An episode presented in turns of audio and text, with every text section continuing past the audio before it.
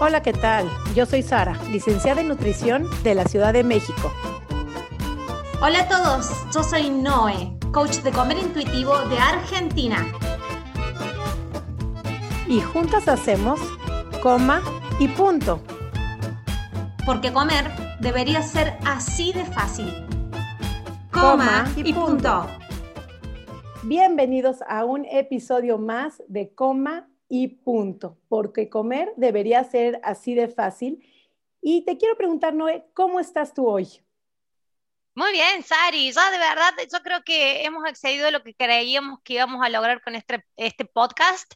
Pasamos, en el momento que pasamos las 10.000 reproducciones, que encontramos gente de Taiwán que nos escucha, no sé cómo nos escucha, pero algún taiwanés ahí se filtró con el español. Creo que ha excedido todo, cualquier tipo de expectativas y creo que es eso lo que, que la clave para exceder cualquier tipo de expectativas es no haber tenido expectativa alguna.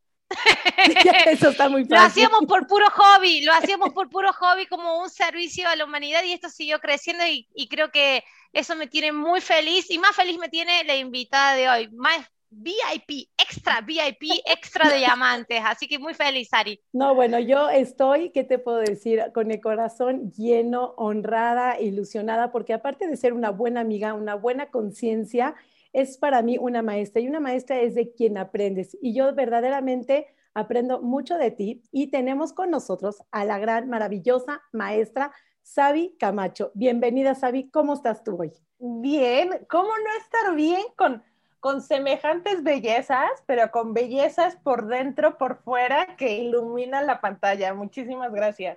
Ay, Sabi, bienvenida. Quiero platicarles por qué estamos tan honradas de tener en esta comunidad, en este episodio de Come y Punto, a Sabi Camacho con nosotros. Sabi es fundadora y directora de Nutrir México. O sea que pueden ir a su cuenta de Nutrir México. Es una cuenta donde a los nutriólogos nos enriquece mucho.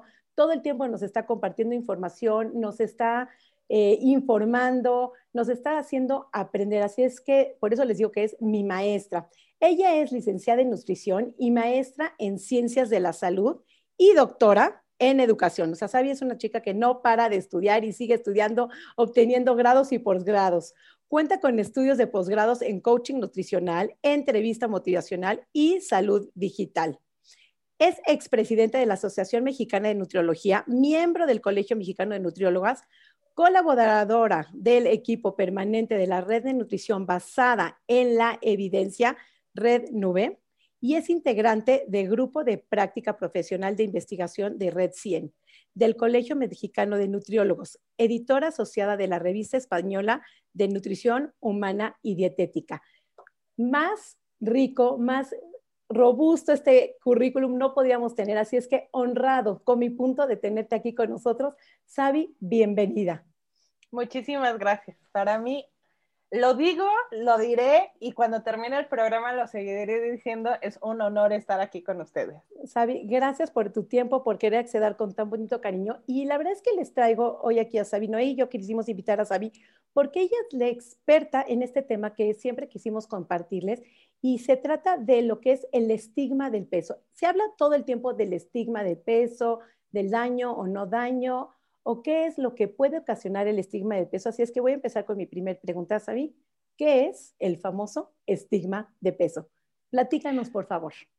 Bueno, pues el estigma va acompañado de una serie de conductas negativas hacia el peso. Y tendríamos que empezar a reflexionar sobre el estigma, pero basado en el peso, no en la enfermedad, no en la condición de la persona, sino en el peso. Y pesos grandes, pesos bajos, pesos altos, pesos pequeños, todos podemos ser víctimas del estigma de peso. ¿Y por qué digo que todos podemos ser víctimas o, parte de este círculo pernicioso del estigma? Porque son los estereotipos sociales que creamos alrededor de la figura de una persona. Y eh, digo que son conductas porque podemos tener el sesgo, que es una creencia o un pensamiento de que cierto tipo de cuerpos tiene cierto tipo de características. Y entonces, si yo veo a una persona con un cuerpo mayor, yo puedo hacer o asumir que no se cuida, que no se quiere, que se la pasa comiendo todo el día. Si yo veo a una persona con un cuerpo más delgado, más pequeño, yo puedo decir que es una persona que come ensalada, que hace ejercicio, que no está enferma. Eso es sesgo, o sea, tener una idea a partir de la figura de una persona. El estigma sería ya el estereotipo, pues las personas son flojas, no se cuidan, no se quieren, una persona, y además hemos asociado el peso a una calidad moral o a una categoría de que la persona que tiene un peso mayor es alguien que no se cuida y no se quiere y no pain, no gain. Entonces, debes de sufrir o debes de esforzarte demasiado para tener un cuerpo normativo, un cuerpo más delgado. Entonces, ahí es en donde está el, el estigma, esa creencia de que, ah, pues si es una persona delgada, es una persona que se ejercita, es una persona triunfadora, capaz, que se quiere, que tiene una alta autoestima, y aquella persona con un cuerpo mayor es una persona enferma, que no se cuida, no se quiere, es renuente, es necia, es floja, es tonta, inclusive lo vemos en las caricaturas y en las películas. Hay una escena que a mí me encanta,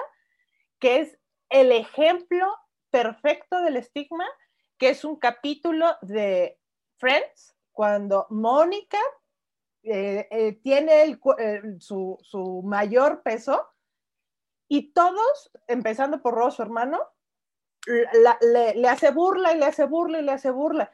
A pesar de haber bajado de peso, siempre la trató como esa gordita que este, se la pasaba comiendo, que era tonta, que no, que no ponía atención, entonces, hemos visto que en las películas siempre el que es el gordito es o el lento o el que no se esfuerza, el que se la pasa viendo en la televisión. Esos son estereotipos. Y la acción derivada del sesgo y del estigma es la discriminación.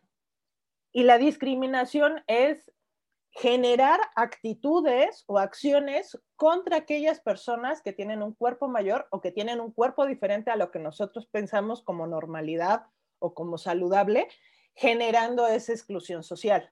Por eso yo siempre he dicho que el sesgo causa error, o sea, el tener una idea sobre un comportamiento basándonos nada más en lo que yo veo del peso de la persona, causa error el estigma lastima, pero la discriminación basada en el peso mata.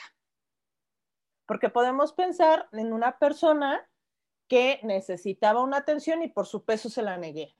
Y ahí es en donde el estigma, la, la discriminación mata. Sabi, me parece re interesante esto. Tengo muchísimos datos de esto porque los últimos estudios que he hecho es sobre el sesgo, los, los estigmas y cómo culturalmente, en todos los ámbitos, ¿eh? en el profesional, en el relacional y en el ámbito médico, esto nos afecta a todos los seres humanos. No queda nadie exento de esto. Te voy a dar un ejemplo, pero me gustaría que eh, especifiques bien en el ámbito del de la salud, de la práctica de la medicina porque ahí estamos, sí, poniendo en riesgo la vida de la persona, literalmente. La parte de la, de, la práctica más física, la más biológica, la más fisiológica. En otros aspectos sí se pone en riesgo otro tipo de salud, que es la emocional, la, la psíquica de las personas, y te doy ejemplos. ¿Cómo puede el sesgo, eh, los estigmas y, cómo también pueden mutar dependiendo de qué? Y, todas las dependencias, estos, eh, los parámetros con los que podemos crear una idea de una persona y cómo culturalmente se acarrean.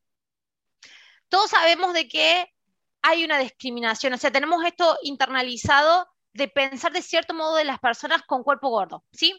Lo sabemos. Entonces, al, al momento de ir a adquirir un trabajo, en una entrevista de trabajo, sí hay un sesgo del entrevistador. A nivel corporativo, siempre las personas en porcentajes, las personas que tienen cuerpo gordo, tienen más eh, probabilidades de no acceder a ciertos trabajos. Pero, escucha esto, y estos son los últimos estudios, que es necesario saberlo. Fíjate cómo el sesgo actúa de diferentes maneras. Llegas a cierto nivel de trabajo, los niveles que son más de la cúpula corporativa, de la dirección de las empresas, y tienen más posibilidad de acceder a esos trabajos personas, mujeres, que no son tan delgadas, que tienen cuerpos más robustos, que tienen un aspecto más de personas mayores, no tan jóvenes, y que no son tan atractivas en el tema de su rostro. ¿Por qué?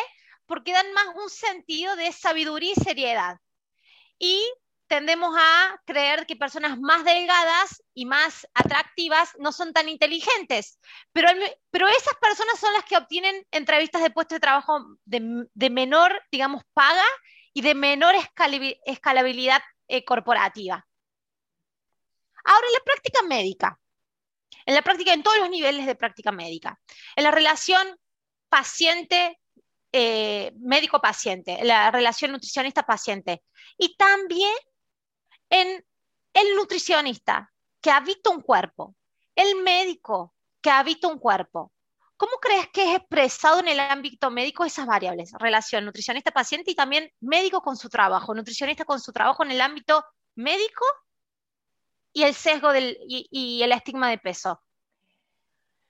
Mira, hablar del estigma en, en el área clínica es súper delicado uno, porque el peso es delicado, porque el peso es el reflejo de muchas acciones. O sea, el, peso no es nada más las calorías que consume una persona, que hemos hecho un reduccionismo de los alimentos a calorías y ya.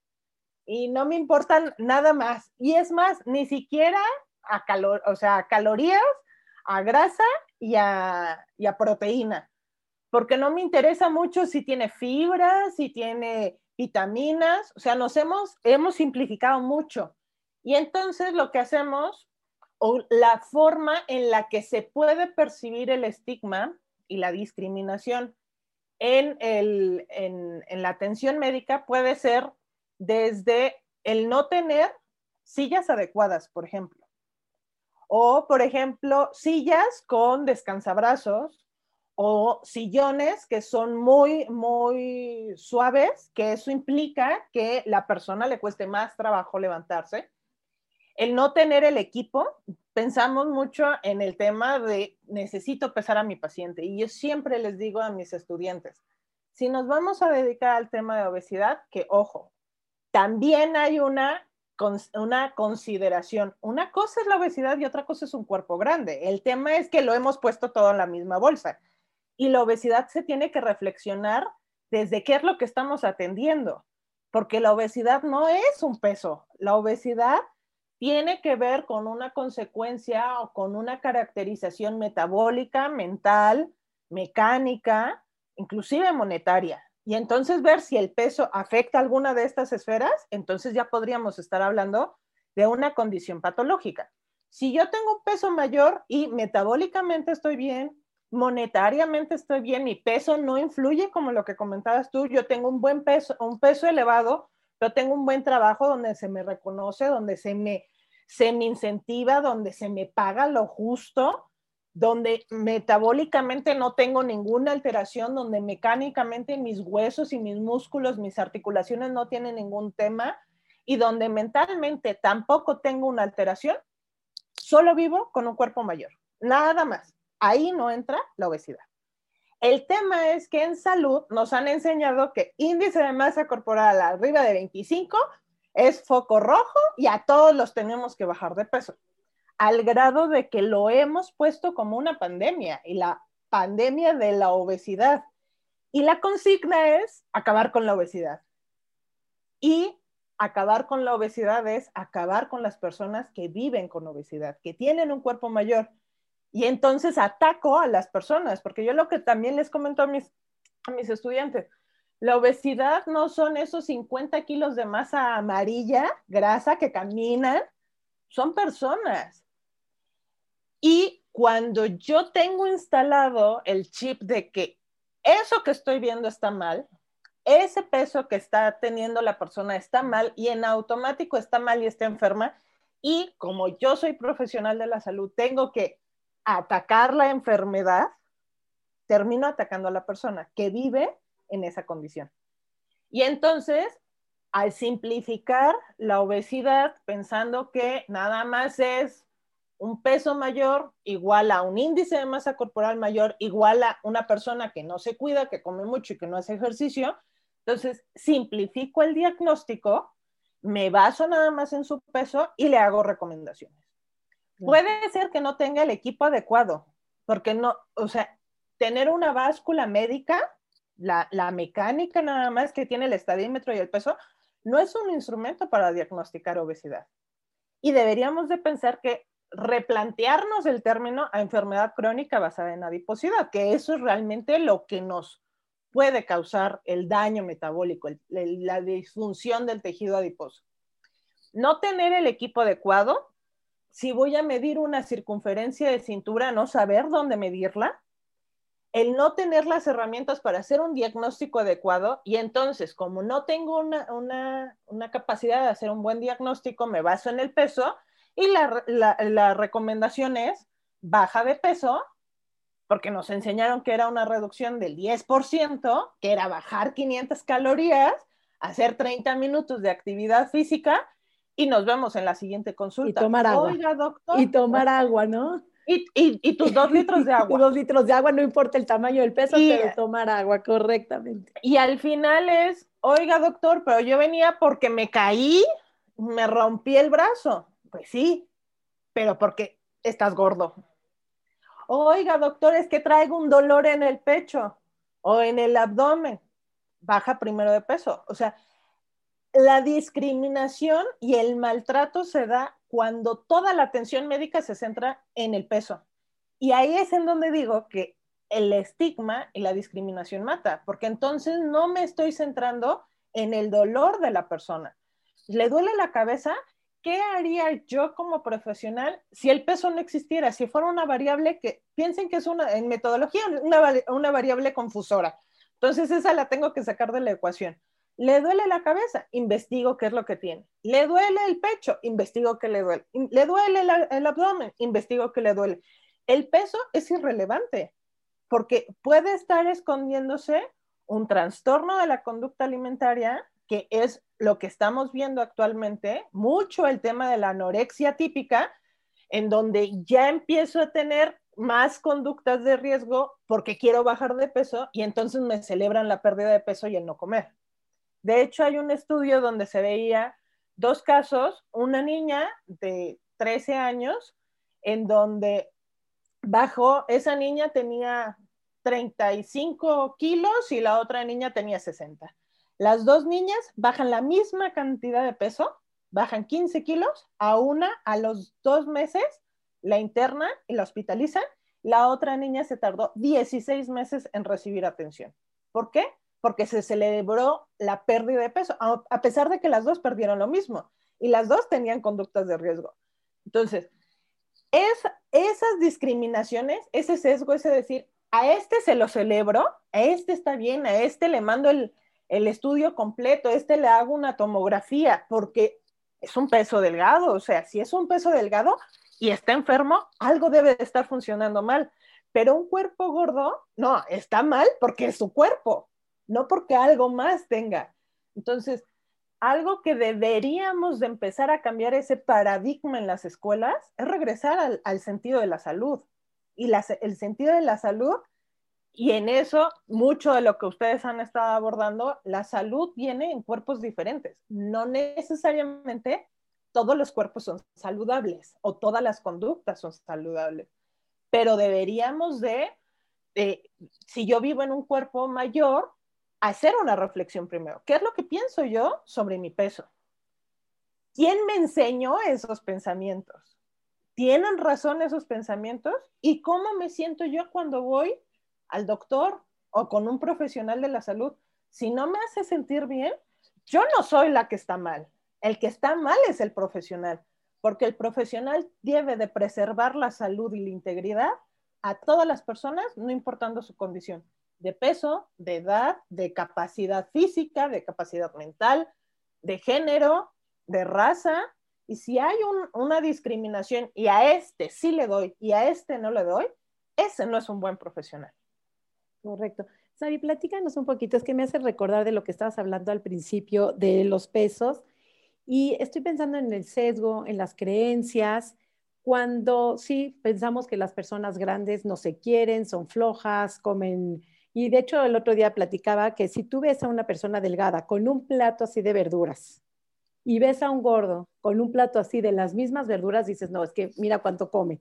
Pero en el delgado no se ve ese sesgo, ese de, ay, es que come muchísimo. Entonces tenemos tantas creencias desde Friends, que lo veíamos en los ochentas, desde las caricaturas, pero también muchas veces puedes ver un cuerpo flaco y delgado, porque me he enfrentado a muchísimas personas que son delgadas, donde también son estigmatizadas, es que no come suficiente y no saben el dolor que para una persona delgada lo que implica también querer subir de peso. Entonces, en cualquiera de los dos pesos hay creencias, hay sesgos, hay eh, que juzgan a las personas. Y quiero que me platiques un poquito qué es lo que implica en el paciente ese estigma, ese sesgo, qué es lo que le genera a nivel cortisol, a nivel emocional, porque tú decías hace ratito, hay que acabar con esa enfermedad, hay que acabar con el paciente, pero verdaderamente estamos acabando con su integridad humana. Estamos acabando con, esa parte humana de las personas en el querer acabar, y lo voy a poner entre comillas, con esa obesidad, estamos acabando con las personas, acabando desde que no se le da la atención correcta, digo, sobre todo en las instituciones del seguro de aquí de, de la ciudad, ven un gordo y dicen, baja de peso, no importa el padecimiento, no importa lo que tengan, nos vamos primero por baja de peso. Entonces, quisiera hacerte dos preguntas para dejarte hablar. Número uno, ¿qué implica ese sesgo en las personas? Y número dos, ¿cuál es el derecho de todo paciente sin importar el peso como persona? Mira, eh, abordando lo que, lo que comentabas tú un poco también lo que decía Noé, es, son esas conductas negativas respecto al peso. Y ahí eh, hay que entender que la discriminación basada en el peso es la discriminación socialmente aceptada actualmente. O sea, está mal que yo hable de la raza, del género, de la preferencia sexual y me atacan y me cancelan y me, se me van encima. Pero está bien que yo, no, no, yo, yo no lo hago, pero está bien que las personas ataquen a otra persona por su peso. O sea, ¿en qué momento la conversación de me preocupo por tu salud empieza a ser el como me preocupo por tu salud, tengo derecho a opinar sobre tu peso. Y al opinar sobre tu peso, hago inferencias desde mis propios sesgos o desde mis propias creencias negativas sobre el peso que tiene. Una persona con un peso pequeño, decir, ah, pues esta persona está sana y, y, nos vamos al otro lado. Si yo tengo un peso y me voy a ir con índice de masa corporal de 19 o 20, es un peso, un índice de masa normal, como el médico lo, utiliza de, este, de criterio. Y voy al, a la seguridad social, al seguro, a, la atención sanitaria pública, ¿qué le duele? Nada, no, vengo a que me hagan una revisión. No, pero es que si no le duele nada, ¿qué hace aquí? Hemos hecho que la salud tampoco sea preventiva y entonces si no te duele nada y además eres delgado, no necesito hacerte exámenes de nada. Y entonces ahí podemos estar eh, subdiagnosticando o no diagnosticando dislipidemias, algún tipo de cáncer, alguna alteración gastrointestinal, porque no le duele nada y tiene un peso normal, entonces no tengo que gastar dinero en esa persona. En cambio, si llega la persona que tiene un cuerpo mayor, no me duele nada, no, es que de seguro algo te duele. Y entonces le hago todas las pruebas para encontrar dónde le duele y dónde está mal. Entonces, el, esos son los sesgos donde independientemente del peso, yo hago una distinción. A uno le doy, al otro no. A uno le doy la información, al otro no. A uno le hago algún tipo de prueba, al otro no. Y eso debe de ser un derecho de todos los pacientes, independientemente del peso, que todos recibamos información clara, científica, basada en evidencia sobre mi condición, independientemente de mi peso, independientemente de mi raza o de mi preferencia sexual o de mi religión o de mi movilidad. Si me tienen que pesar, uno, que la razón por la que me van a pesar tiene un efecto directo en la dosis, por ejemplo, de algún medicamento. O si tienen que hacer alguna prueba, uno, pedirme permiso. El hecho de que llegue el paciente al consultorio no significa que se someta a la decisión del profesional de la salud. Es un equipo. Y lo primero en las guías este, canadienses, el primer punto para la atención de la obesidad es preguntar. Preguntar.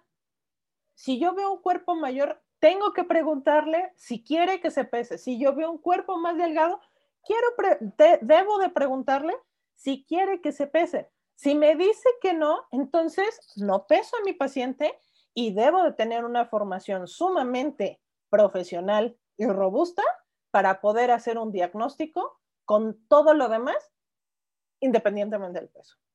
Sabía, Isa, que lo estabas mencionando, lo que te quería preguntar, porque lo que estamos viendo ahora es de que la bajada académica en todas las escuelas que involucran la Facultad de Medicina tiene una bajada muy pesocentrista, entonces este sesgo lo vamos haciendo en la carrera profesional.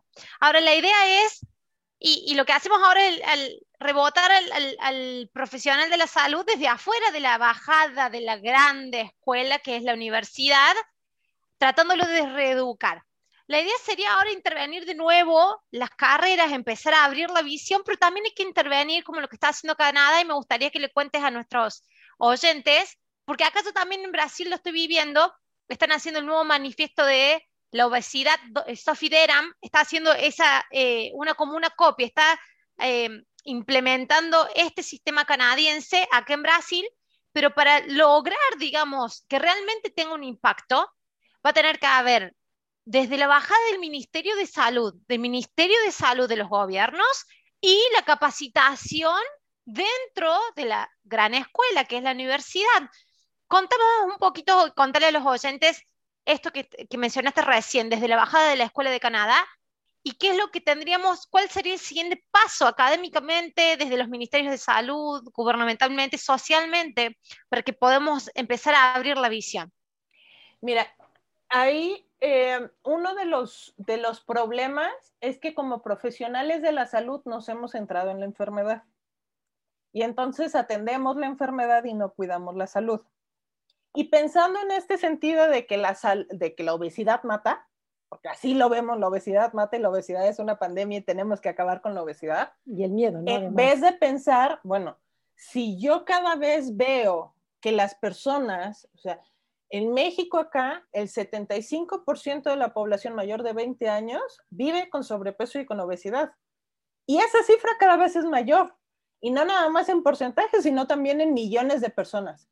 ¿Qué es lo que está pasando? Porque si ahora hay más profesionales de la salud y hay más investigación, el tema de la ganancia de peso cada vez es mayor, porque no nos estamos centrando en cómo habilitar la salud para las personas que viven con un cuerpo mayor, porque entonces las ataco y les digo que el problema es su cuerpo, que el problema son ellos.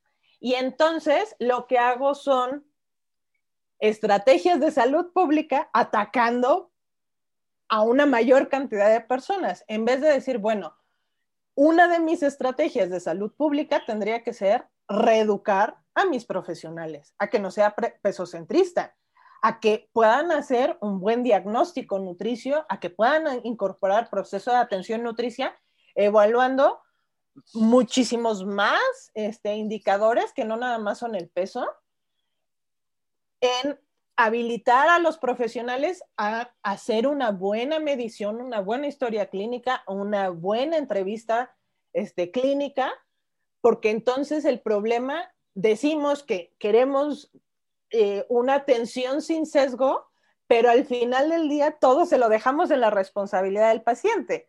Y entonces el paciente tal vez dice, bueno, yo tengo un peso que sé que no es el peso, sino mis conductas las que me pueden poner en riesgo. El sedentarismo, el consumo de alimentos ultraprocesados, la mala calidad de sueño, el nivel de estrés, eso es lo que me está haciendo daño.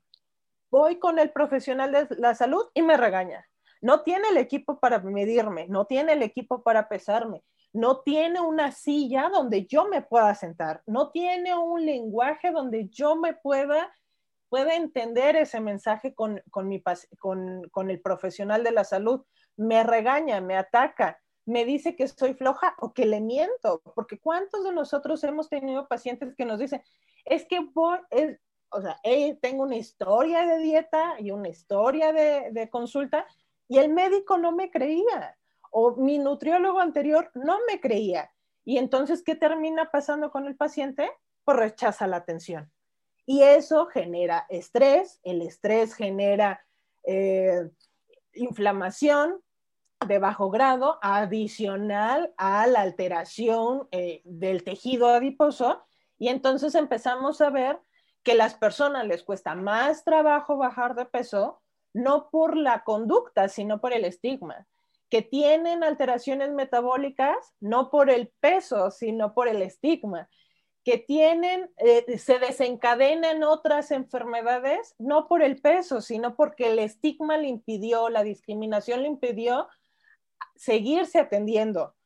Y lo que tendríamos que hacer es centrar la atención desde la universidad a regresar a la esencia de la salud, que es la salud, el cuidado de la salud por eso es que el, concepto de salud en todas las tallas se ha malinterpretado porque pensamos que salud en todas las tallas es saludable en todas las tallas, o no importa la persona que sea, siempre vas a gozar de salud.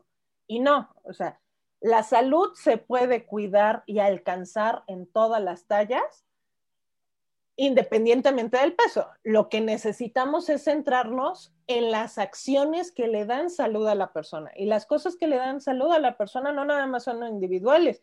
Yo me puedo querer mucho, yo puedo hacer meditación, yo puedo comer este, frutas, verduras, tomar agua, hacer actividad física, pero si tengo una pareja violenta que me pega, eso no me va a generar salud.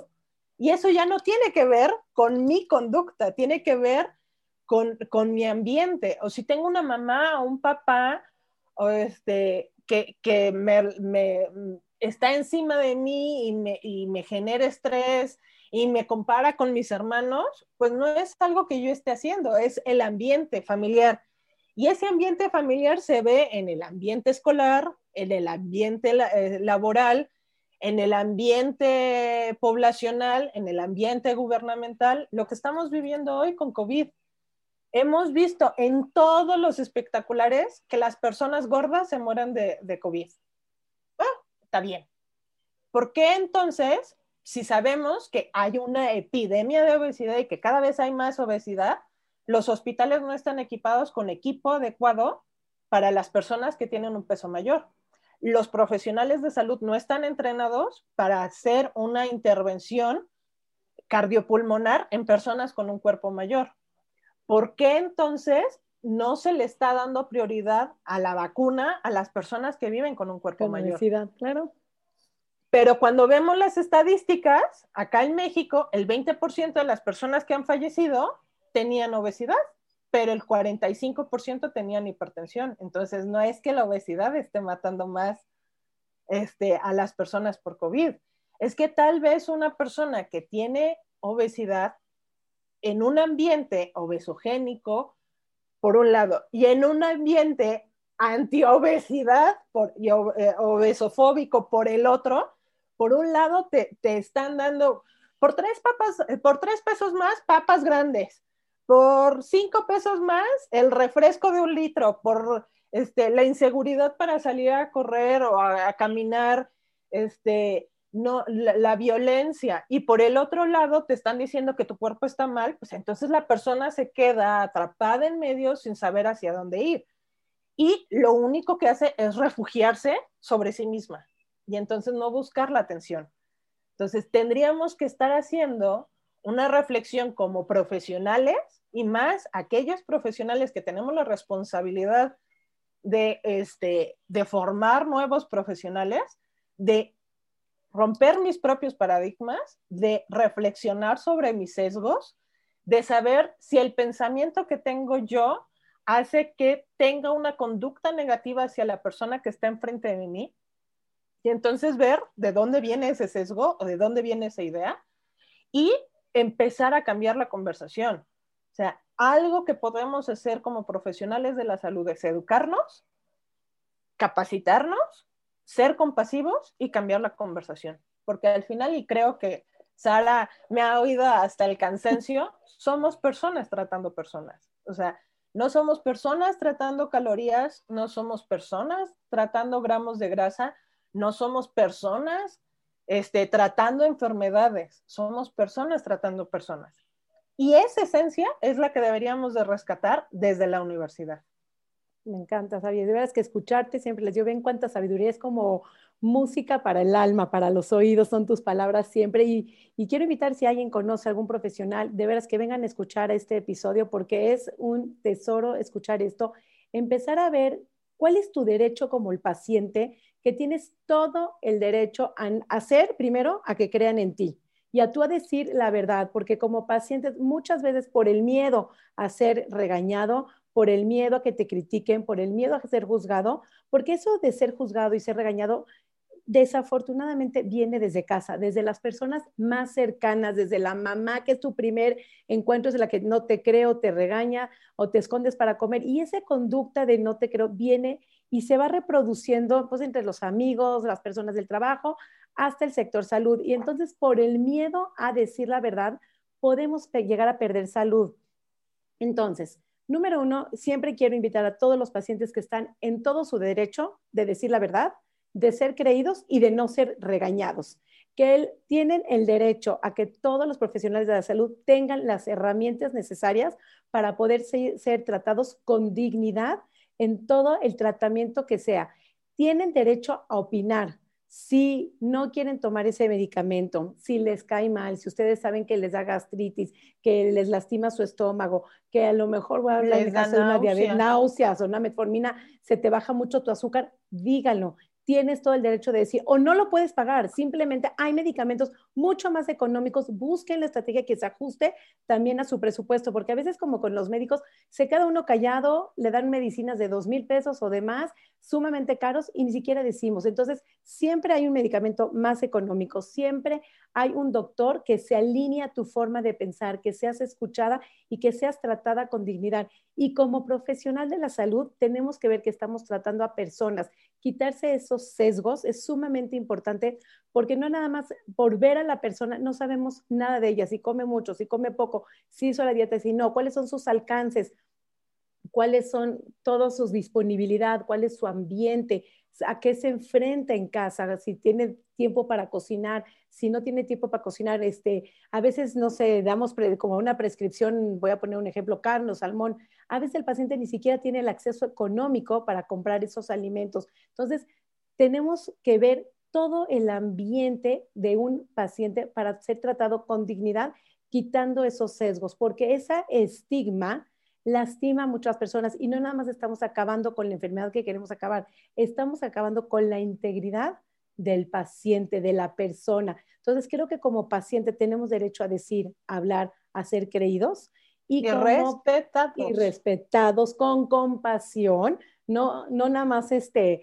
con ahí el pobrecito, ¿no? Sino con una compasión es como entender todo y con mucho respeto. Y como profesionales de la salud, número uno, respetar. Porque cuántas veces, Avi, no nos hemos encontrado con médicos, ginecólogos, este, endocrinólogos, cualquier sea la especialidad, que nada más es, tienes que bajar de peso. Sí, tu índice dice tal y tienes que bajar de peso, pero te juro, llevo 40 años a dieta y nada más no bajo. El bajar de peso, el subir de peso, lo hemos dicho hasta el cansancio en estos episodios, no es completamente la salud. Una persona delgada puede gozar de salud, tanto con una persona en talla grande. Una persona en talla baja puede tener muchos padecimientos de, la salud que lo hemos visto, se les pasa. Porque así como tú lo dijiste en el sector salud, la ven delgadita y ni siquiera le toman la presión. Y puede tener la presión altísima o el colesterol sumamente alto y ser delgada. Así como lo ven delgado, se les puede pasar. Entonces, es muy importante como que ampliar el criterio, abrir la mente y darle ese respeto a cada persona por ser individuo que merece el respeto desde el gobierno, desde las políticas de gobierno de tener banquetas para poder caminar, seguridad para salir a la calle, agua potable para poder tomar, disponibilidad de alimentos, que afortunadamente en esta pandemia ha habido hasta el día de hoy disponibilidad de alimentos en todos los supermercados y no lo hemos perdido. Entonces, creo que es muy importante en este episodio como retomar que cuando hay estigma, el daño que le estamos haciendo a las personas. Y siempre, siempre empieza de las personas más cercanas en casa, es cuando más lastimamos. Me ha tocado ver pacientes que la mamá calladitamente le manda por mail la dieta de moda. No es respeto a la persona, cada quien cuida su cuerpo de la manera que lo quiere cuidar, en la manera en que desea cuidarlo y, sentirse bien. Creo que estar bien, sentirse bien es la manera de estar en salud, ¿no? Yo creo que la salud y justamente mañana, que es el Día Mundial de la Salud, este, se basa en, yo digo, cinco factores principalmente. La salud espiritual, la salud económica, la salud social, la salud mental y la salud física. Yo creo que teniendo como estas áreas completas podemos hablar de lo que es una salud y no nada más que nos centremos en el peso, en la salud. Así es.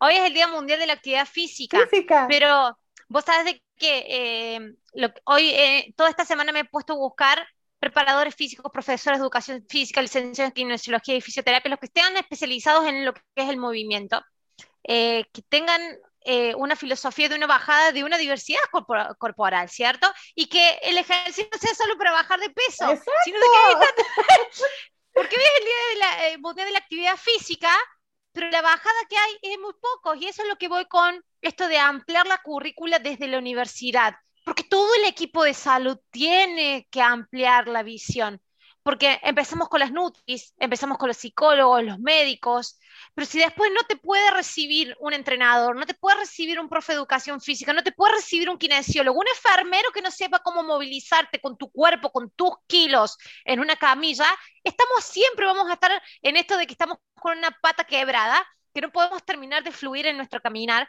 Por eso creo de que estos recién empiezan esto de es un cambio de cosmovisión en todo el equipo médico. Y justamente hoy en el Día Mundial de la Salud dije esto, estoy buscando personas de que puedan ver desde la parte del entrenamiento, de la actividad física, del movimiento, la diversidad de los cuerpos también. Y que no sea solamente para bajar de peso, y son muy poquitos los que encontré. Quería solamente eso. Y es eso, por ejemplo, saber que eh, eh, el tema de obesidad como término es, es eh, es estigmatizante, porque a todas las personas que tienen un cuerpo mayor les ponemos la categoría de obeso y como es obeso, es enfermo y es enfermedad moralidad es una persona que se porta mal, es una persona que no se quiere, es una persona que no se cuida, es una persona necia y entonces estamos asociando moralmente y negativamente a una, a una enfermedad.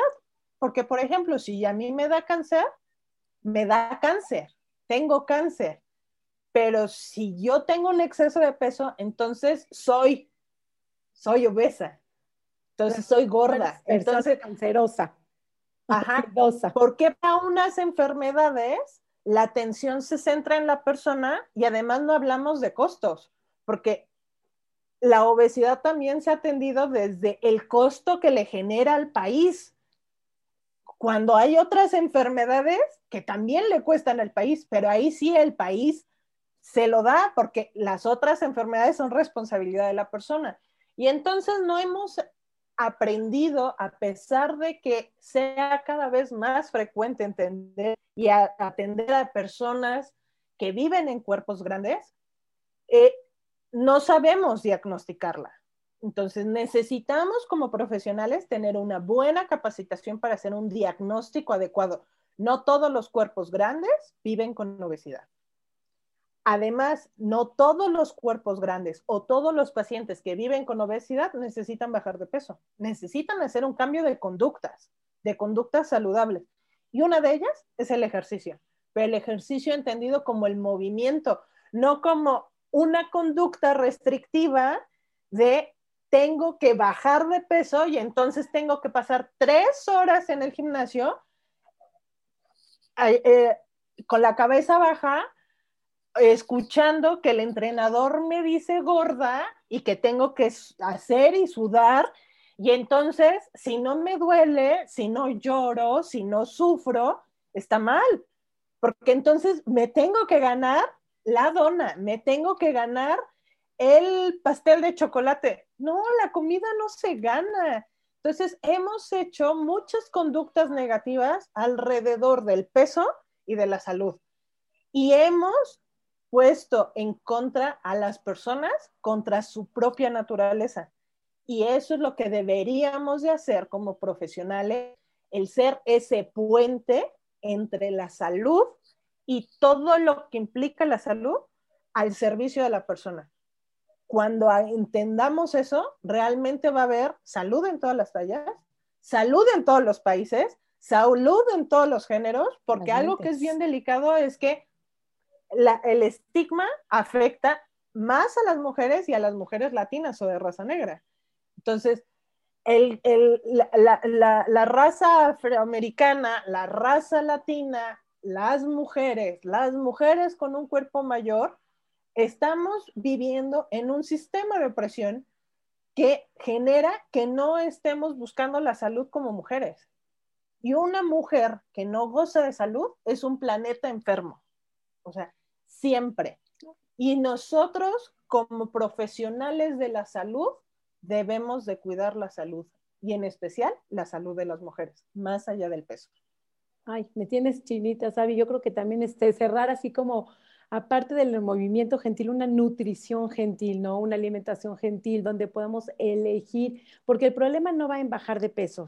Bajar de peso somos profesionales en bajar de peso, se han convertido en eso, pero yo creo que es cómo mantener ese peso abajo, porque ahí es donde se ha visto que las estadísticas 95% de las personas regresan al peso. Entonces, yo creo que no es buscar el perder peso, sino es buscar un hábito, y no por decir hábito, estilo de vida, sino buscar una salud mental porque las dietas enferman la mente finalmente. Entonces, buscar una estabilidad emocional, mental, ahí va para salud, porque tener mujeres sanas, estables, sanas, tenemos un planeta saludable. Sabi, de veras es un placer escucharte, tenerte en la comunidad, de coma y punto para nosotros es maravilloso. Si te gustó este episodio, de verdad recomiéndalo, mándaselo a tu doctora, a tu médico, a tu nutriólogo que te regañó, que esperemos que no haya muchos de esos. Recomienda este episodio y me gustaría, por favor, compártenos todas tus redes sociales, todo lo que haces para que pase toda la gente a seguirte, porque escuchar, leerte es un privilegio tenerte cerca de nosotros. Muchísimas gracias. Pues me pueden encontrar en redes sociales como Nutrir México Nutrir México es una plataforma enfocada en brindar em, herramientas de empoderamiento para profesionales de nutrición basadas en, educación, tecnología y comunicación, sin sesgo y sin estigma. Y eh, algo que, que, les recomiendo a todos los profesionales, antes de recomendar una alimentación saludable, recomendemos una relación saludable con la alimentación. Eso es algo que podemos hacer todos los días, a todas horas, que es eh, de bajo costo, de alto impacto y que nos ayuda a nutrirnos a nosotros como profesionales y también a nutrir a, nuestros pacientes y a nuestras comunidades. Qué hermoso. De nutrióloga a nutrióloga me tienes chinita. Yo me siento escalofríos por todo el cuerpo. Por eso les digo que es mi maestra de vida. Siempre escucharte es aprender, es compartir. Y Noé, no sé si quieres cerrar, compartir tus redes sociales. Voy a estar dejando, siempre hago las aclaraciones. Este video va a salir en YouTube, donde también dejamos ciertos links y ciertas novedades para que vayan buscando, pispeando y ampliando su visión. Vamos a dejar las redes sociales en un link en eh, la base de descripción de este video en YouTube para que puedan saber más de Sabi, de lo que ella está trabajando. Eh, vamos a compartir también las redes sociales de, de Sari, Nutrición Sari, y mis redes sociales, Mi Cuerpo Sin Reglas. Agradecida eternamente siempre con, con ustedes que están del otro lado, eh, permitiendo que esto se vaya construyendo semana a semana. Entonces, agradecida también con Sabi eternamente. Muchísimas gracias por brindar tu tiempo, de verdad. Lo valoramos muchísimo un deleite escucharte, un deleite. Más simple, es, es realmente ameno escucharte. Muchas gracias por estar con nosotros. Muchas gracias a todos ustedes. Nos vamos a ver el próximo domingo. Nos vamos en esta semana con el Día Mundial de la Actividad Física y el Día Mundial de la Salud. Espero que puedan entender estos conceptos desde otro lado. Agradecidas. Hasta el domingo que viene. Chao, chao. Coma y punto.